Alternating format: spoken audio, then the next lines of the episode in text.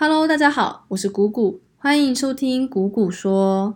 之前我有在节目中分享说，如果你之前完全没有碰过程式语言，然后你想要开始入门的话，那我就会推荐你选择一个评价比较高的线上课程，然后你就跟着这个线上课程的老师学过一遍。那最近就有人问我说，为什么要推荐付费的线上课程，而不是推荐一些网络上的免费资源之类的？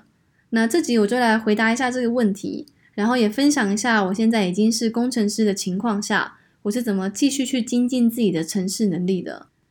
那之所以会推荐刚入门的人直接买付费的线上课程来学，是因为我认为这是学习效率最高的方式。因为你刚学城市语言，基本上是什么都不会嘛。那如果有一个老师能够一步一步的去教你，从最基础的开始教，然后慢慢的加深难度，用系统性的教学将你的城市语言底子打好打稳。这样子，你往后的学习成果才能够吸收的比较好。那网络上的免费资源为什么不好？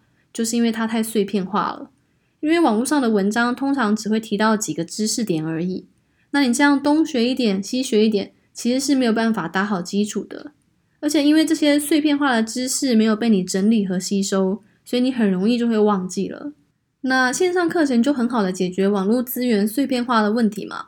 你就跟着课程的安排，好好的上。那一般是从最基本的程式语言语法开始教起，然后通常也会教你怎么使用工具，那有哪些快捷键可以按，怎么样 debug 最有效率之类的，这些东西都是真的要有实际实战经验的人才有办法总结的。如果你是靠自己摸索，你可能只会停留在最基本的程式语法而已。况且能够开设线上课程，并且累积大量好评的老师，通常都是在各自的领域积累了好几年的经验。总结了许多想法，才能够取得这样的成绩。那你如果能够跟着这些老师按部就班的学习，一定是会比你自己一个人摸索的前进还要有效的多。那我还是那一句话，时间是最宝贵的资源，你得把时间拿来创造价值，而不是拿来花在摸索上。所以最好的做法还是直接买别人整理好的课程来学就对了。古人不是也有一句话吗？听君一席话，胜读万卷书。等你跟着这些老师把城市的底子打稳了，你以后想要自己学其他语言啊，或是其他框架啊，都会学得非常快速。总而言之，我会这么推崇线上课程，是因为课程都给你安排的好好的，你只要照着上完就可以了。你就好好的上完一堂课，就算不能变成城市大神，最起码你也会对城市语言有一个完整的了解，并且你还能学到一些好用而且实用的技巧。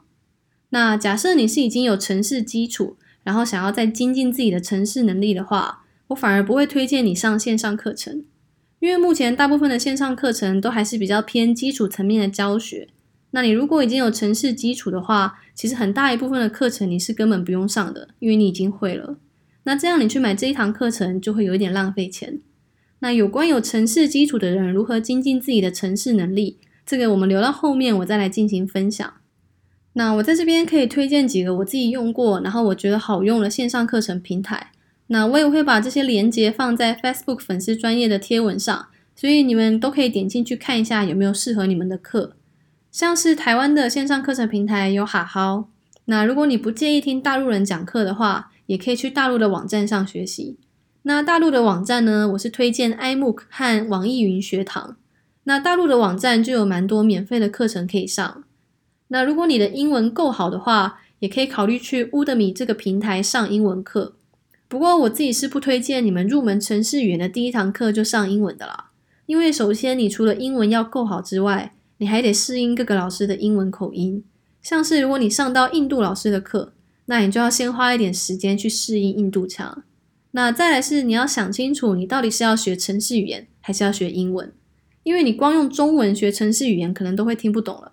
更何况你还是用英文来上，所以第一堂入门城市语言的课，我还是建议你们可以找台湾的线上课程平台来做选择。不过当然，如果你的英文非常非常好，你也是可以考虑去找英文课来上。乌德米上面的课的优点就是非常便宜，他们常常在打折，可能三百元你就可以买到一堂好课。那有的人听到这里可能会想说，诶，你把线上课程说的这么厉害，说什么系统性的学习是效率最高的方式？那我是不是干脆直接辞职，然后去报名资策会开的那种为期半年的城市语言班，全心全意的跟着班级学城市语言，这样的效果会更好。那从效率上来说，确实这样的课程是学习效果最大的。不过我其实不是很建议你们这样做，因为转职的风险太大了。你很有可能会学到一半才突然发现，哎，你自己其实不是很喜欢写程式。那你还特地为了学程式而辞职，这样就有点本末倒置了。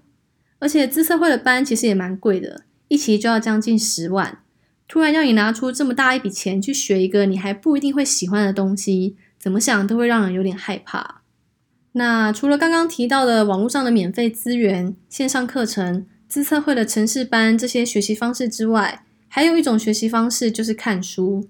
说实话，我自己觉得透过看书来学城市也蛮好的，因为写书的作者在写这一本书的时候，目录的安排通常也是循序渐进的，从基础开始教你。这其实就跟线上课程有点像，他们都是系统性的去教你如何学城市语言。不过，如果要在看书和上线上课程中间做选择的话，我个人还是会比较推荐线上课程就是了。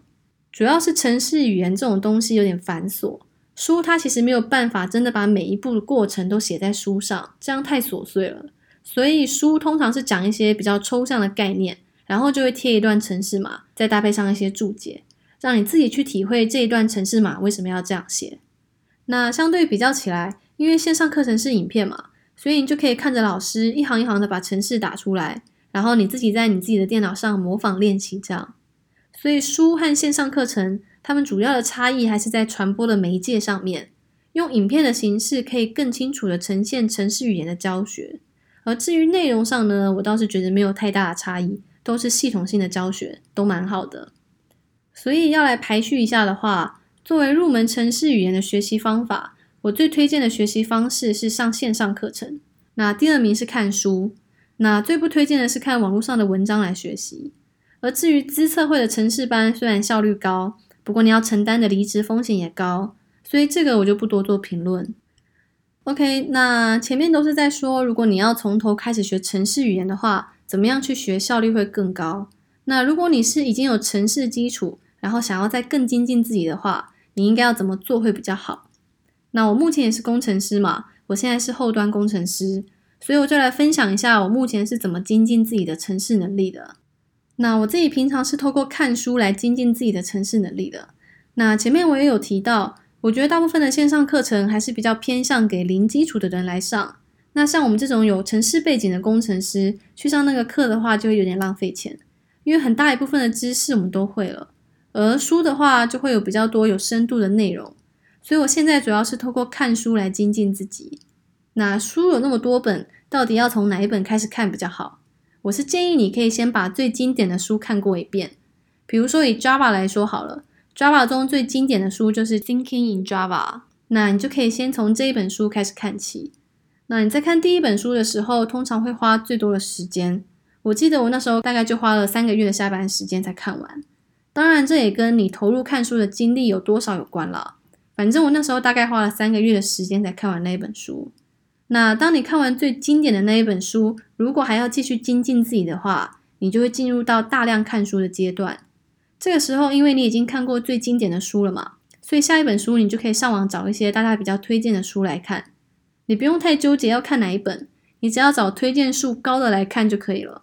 因为你在这个阶段会发现，其实每一本书都有一些内容是类似的，所以你第一本会看最久。但是后面几本你就会看得很快，因为书中的某些内容其实你已经会了，那你只要看你不会的部分就好了。所以你的第二本书、第三本书可能只需要花一个月就能看完了。